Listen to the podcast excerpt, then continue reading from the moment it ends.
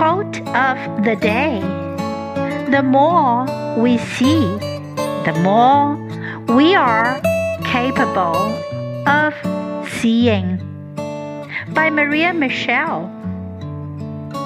The more we see, the more we are capable of seeing.